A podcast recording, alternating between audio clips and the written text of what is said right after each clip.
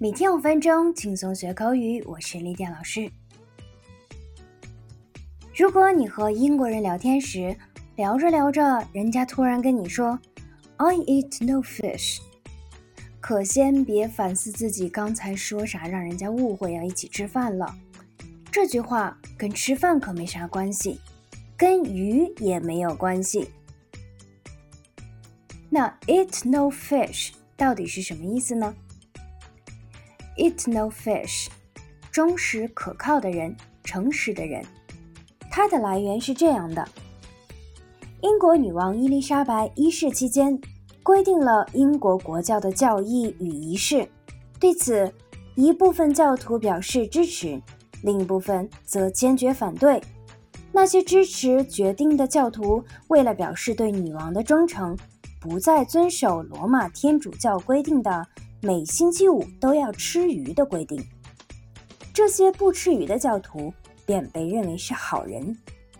而 eat no fish 这一短语便被用来比喻成忠诚的人、诚实的人了。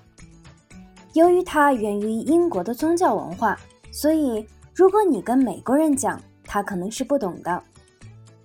For example, we can believe in Lydia.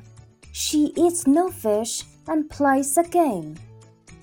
我们可以相信 Lydia，她是一个诚实可靠又守规矩的人。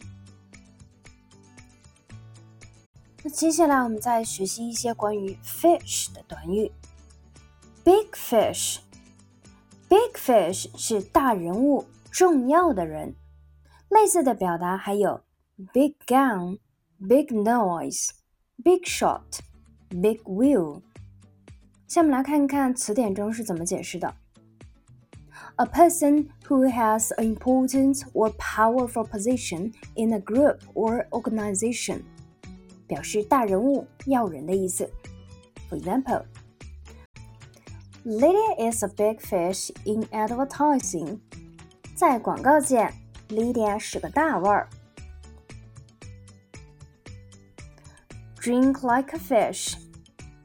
下面来看看 drink like a fish，它表示好饮、饮酒过度的意思。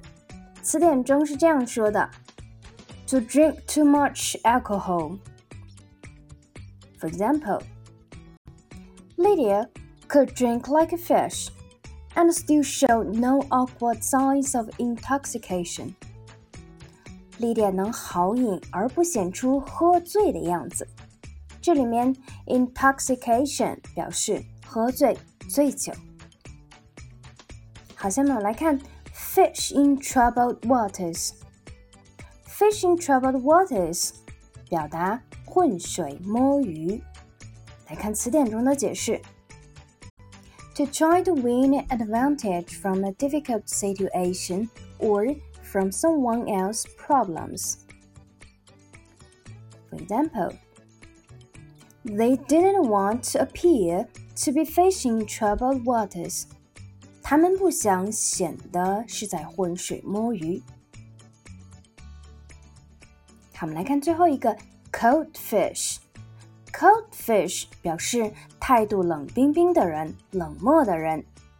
我们来看词典中的解释：someone who seems unfriendly and who does not share their feelings。 for example, he hardly made eye contact, and I felt he was a bit of cold fish.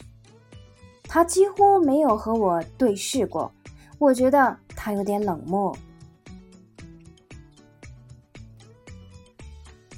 好的，我们今天关于 fish 的一些短语，你都学会了吗？